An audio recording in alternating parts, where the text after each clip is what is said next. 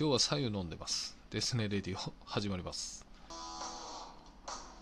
はいですです、えー今日ですね前回あのーまあちょっとお酒 飲みながらでしたけどまあ努力とかまあちょっと運も話したんですかね。そんな話をしました。でもまあうまく言えてなかったなと思ったらやっぱりちゃんとそういうコメントが来たのでこれはもう僕の完全なミスなんでえー補足として、え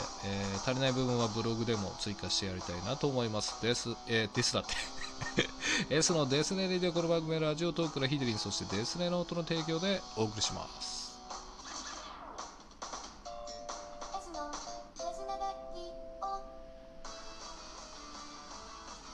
はい、ですです、えーちょっとですね、詰まってるんで、えーちょっと早めに行こうと思って、この BGM でいきたいと思います。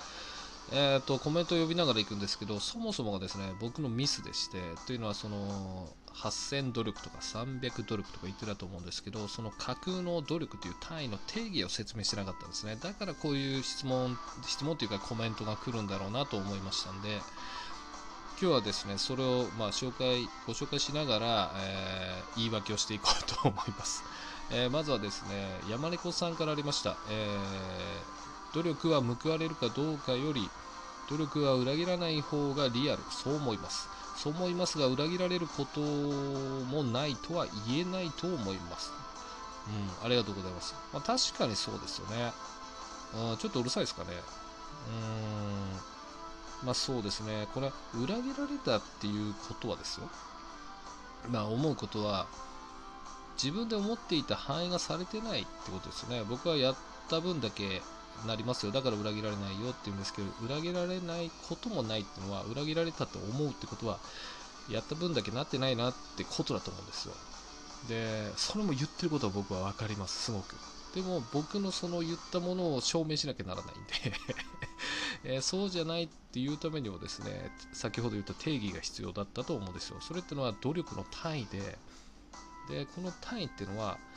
適切な方法で適切な量をこなして初めて1努力ってカウントできるものなんですよ。だから何でしょう。10努力とか100努力って言ってもただ単なる量じゃなくて適切な方法と適切な量でカウントする。だからまあ、本人が100努力してるつもりでも実は、えーちゃんとした単位で表すと50努力しかできてなくて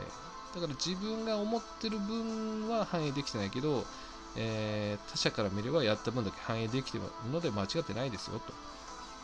えーまあ、だからあなんていうんですかね裏切られたなと感じることはあっても実際そうじゃなくて、えーその通りなんですっていう風に言えちゃうんですよ。本当心苦しいですけど。はい。でこのいい例かどうかわかんないですけど、あの僕の友達でですね高校の時のテスト勉強でものすごいやってるんですよ。長い時間。だけど点数悪いんですよ。で何やってんのかなと思ったら、えー授業中取ったノートを違うノートに書き写してるんです。それでしかも丁寧にゆっくりと。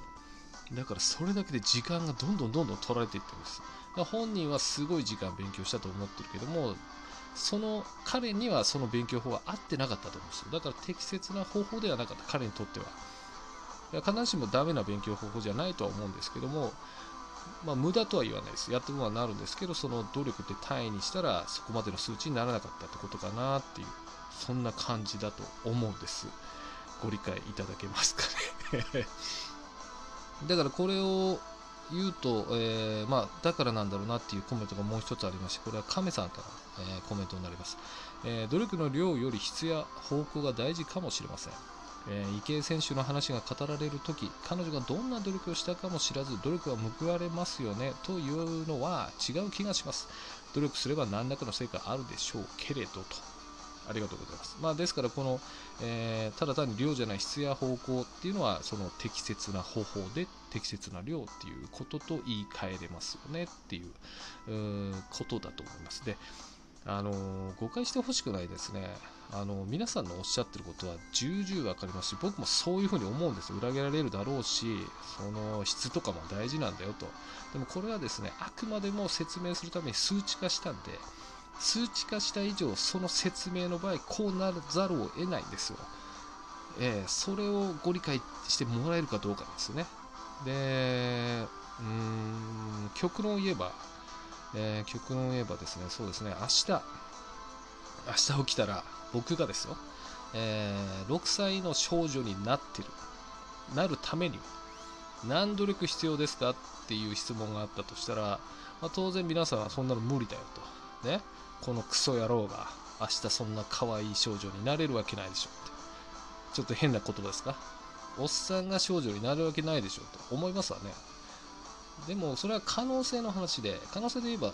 まあゼロでしょ。だけどあくまでもその数値の基準で言うんであれば、えーまあこれも合ってるかどうかわかんないですけど100兆億努力になりますよって僕はなら答えます。でこれを言うとね、えーじゃあ100兆億努力したら少女になれるのかって聞いてくると思うんですよ。そういうことじゃないですよ。なれるなれないってことじゃなくてそのぐらい大変だっていうある基準に設けたらそういう数値になるんですっていうこれが数値化っていうことだと思うんですよ。で例えばなんだろう。美味しさ指数とかも確かありますよね。それはなんか旨味だったり甘みだったりそんなポイントを重ねて美味しさ指数が10と美味しさ指数8だったら数字上は10の方が美味しいはずですよ。でも実際食べたら8の方が美味しいって思う人だっているんですよ。それはいますよ味覚だってあるんで。だけど数値化した場合そうなりますよということなんです。えーまあ、ちょっとそれでですねあの僕の気持ちを代弁してくださるようなコメントがあったんでそれもご紹介したいと思うんですけど、えーオレンジさんね質問くださったオレンジさんからの、えーラジオの中でおっしゃってた通り基本的に同じ考え方だと思いますと報われるという言い方に違和感があるというかその言い方だと私には自分の努力プラスアルファの見返りを期待しているように感じますと。優勝した人は優勝しなかった人よりも努力していたというとてもシンプルな理だと思います。でもこういった理は誰にでも有効かというとそうでもなくその理の上に生きることを選択している人にとってはそうなのでそうではない人に説明しても納得はしてくれないかもしれないですねと、えー過去 S さんは分かってらっしゃるような気がしたのであのようなコメントを残しましたと。ありがとうございます。まあそうなんですよね。誰にも通じないでしょうからこういう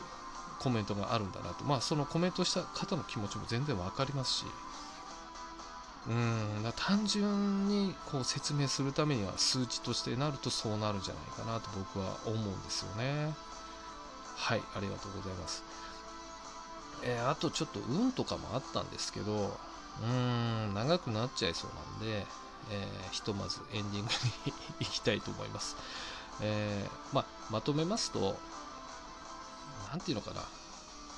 努力っていう単位ね。それは量だけじゃないしあくまでも数値化したことであってで考え方としては何だろう勝者敗者があって考ええーよく考えてしまうのはその負の感情敗者が足りなかったではなくて勝者がより多かったって捉える方がいいんじゃないかなと思うんですけどね。うん。強引ですかね。まあエンディングに行きたいと思います。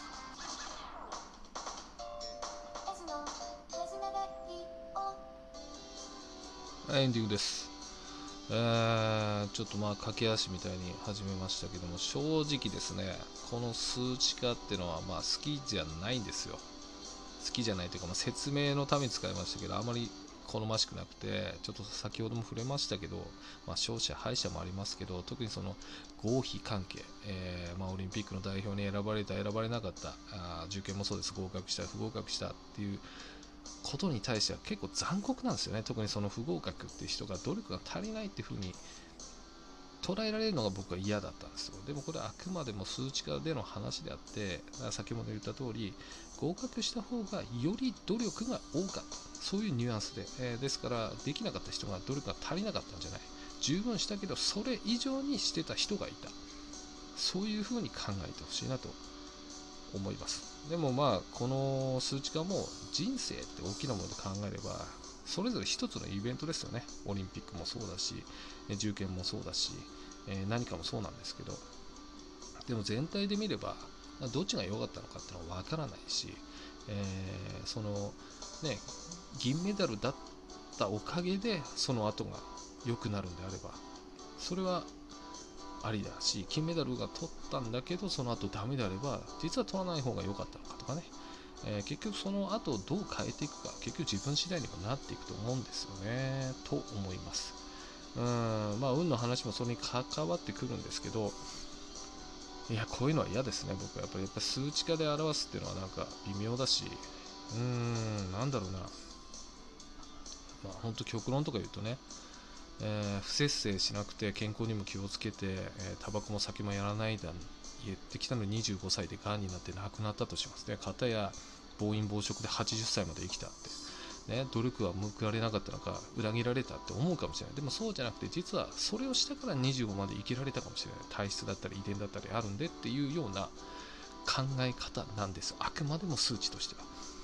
それが納得いかないは分かります。分かるんですけどある一つの、えーうんと表現というか指標としての数値化っていうのは、まあ、いろんなものあるんですけどそこをちょっと理解してもらえれば